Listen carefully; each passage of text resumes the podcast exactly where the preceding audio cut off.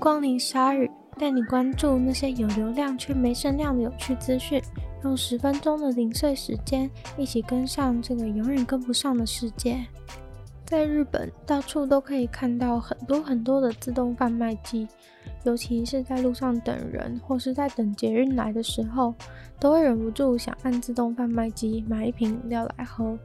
不过，这些给大家生活小确幸的自动贩卖机，可不是只有锦上添花的作用。日本有些自动贩卖机是在特殊时刻有特殊使命的，那些特殊的自动贩卖机会备有备用的电池。假如今天不幸发生了什么严重的天然灾害等等，也许水没了、路断了的危急时刻，这些自动贩卖机很有可能会救人一命。因为这些自动贩卖机会在发生重大危难的时候，免费的把机器里面剩下的饮料吐出来给人喝。这其实是日本政府和提供自动贩卖机的厂商所达成的互惠协定。如果参与这个急难救助计划的话，自动贩卖机的厂商将可以进驻一些本来被禁止的公共区域。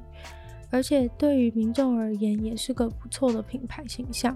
在捷运站、火车站的自动贩卖机会是最先提供这样服务的机台，或是其他会作为紧急避难场所的自动贩卖机也会列入。在京都，已经有三十五台特殊的自动贩卖机被设置在三十一个重要的捷运站站点，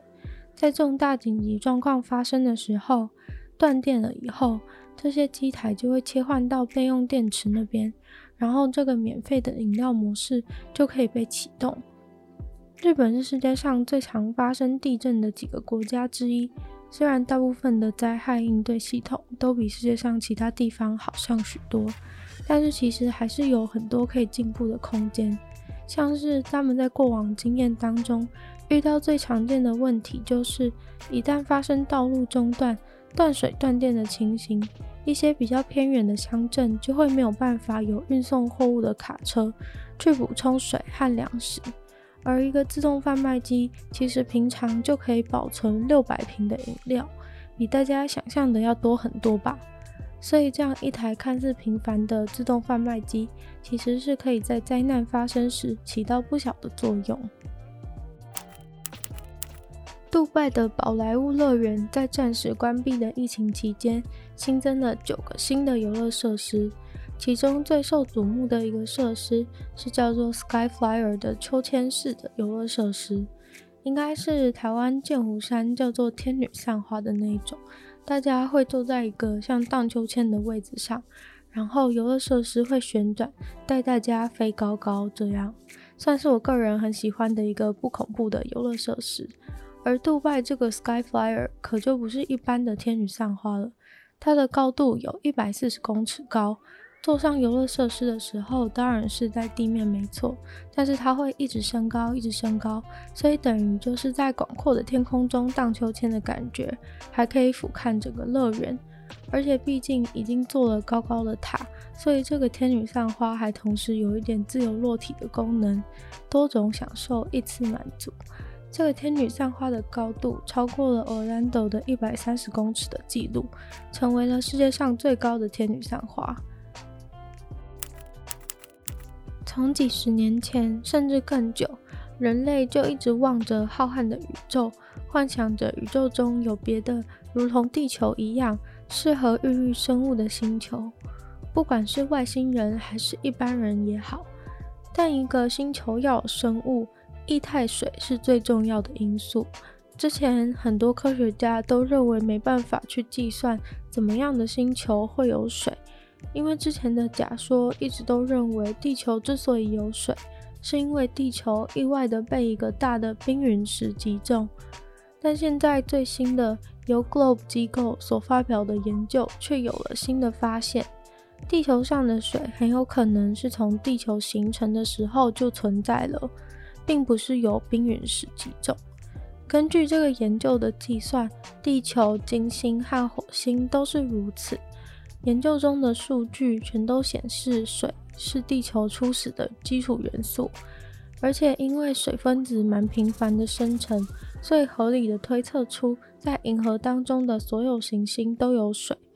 既然水是容易出现的，关键的问题就会是在于有没有液态水。毕竟，如果都是结冰的话，生物也就不太可能存在了。而有没有液态水，就是取决于行星与它所围绕的恒星距离有多远了。研究中指出，银河当中的恒星，也就是那些会亮的星星，像是太阳，这些恒星的周围都有毫米尺寸的尘埃粒子，或是冰，或是碳的粒子围绕着。而我们所居住的地球，其实就是从这些尘埃粒子、小冰块和小块的碳开始的。经过四十五亿年以后，就形成了地球。那这个过程到底是怎么发生的？就是透过不停的有更多小冰块、小石头聚集过来，然后地球就成长得越来越快。经过五百万年之后的地球，就已经跟今天的地球一样大了。不过不要忘记，到这个时期，地球上还都是冰块。后来随着地球表面的温度急剧的上升，那些冰才都融化之后覆盖在地球的表面。其实整个地球虽然表面上七十趴都是被水所覆盖，但是水只占整颗地球的零点一趴而已。以上叙述的这个地球生存理论，我暂且翻译成石块累积说。总之呢，石块累积说就是认为行星是慢慢从一堆小石块聚集而成的。科学家说，如果的确是这样的话，又因为银河当中水分子是常见的，因此可以推断说，很可能也有其他的星球是跟地球以类似的方式形成，那就很可能也跟地球一样含有相同比例的水和碳。所以就代表说，银河当中可能有很多类似地球的星球存在，可能也就会有很多其他生物存在于别的星球。在疫情期间，很多人会开玩笑说可以多喝酒，他们觉得因为酒精可以杀病毒，所以这些人就想说，那就把酒喝多一点到肚子里，是不是就变得百毒不侵了？当然，大家都知道这绝对是错的。因为到消化系统里面之后就被消化掉了，完全起不了作用。然而，比这个更厉害的突发奇想，早就在2003年的 SARS 时期发生过了。在同样令人绝望的时期，产生了类似的想法，只不过那一次有人因为这种荒谬的想法死亡了。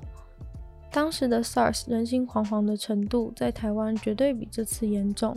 因为台湾的确死了很多人。而其中就有一位四十五岁的女人被发现死在一个充满酒的浴缸里面，因为这个女人相信泡在酒里面就可以避免得到 SARS。她在前一天晚上十一点左右进去泡这个酒精浴，在隔天早上十一点被发现酒精中毒死亡。她被发现时头部完全是在水面之上的，也完全没有任何溺死的迹象。也没有吃掉什么奇怪的药物或喝过量的酒之类的，他就是单纯的泡在酒精里面泡到死了。浴缸里面的酒精浓度高达四十帕，而他血液当中的酒精浓度有一点三五帕，比人体能够承受的血液酒精浓度高出了三倍。这个故事告诉我们，绝对不能小看皮肤的吸收。泡在酒里面泡到酒精中毒，真的是荒谬到一个极致。甚至后来也有许多研究针对这件事情去做研究。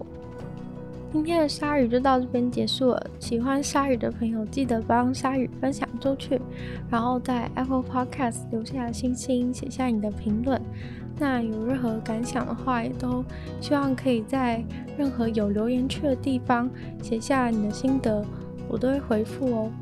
那如果还有其他时间的话，也希望大家可以去搜寻我的另一个 podcast《女友的纯粹不理性批判》，里面有更多时间比较长、更精彩的内容。那也可以订阅我的 YouTube 频道，或是追踪我的 IG，看看我平常都在做什么，或是吃些什么东西。那就希望鲨鱼可以在每周二、四、六顺利的与大家相见。那我们就下次见喽，拜拜。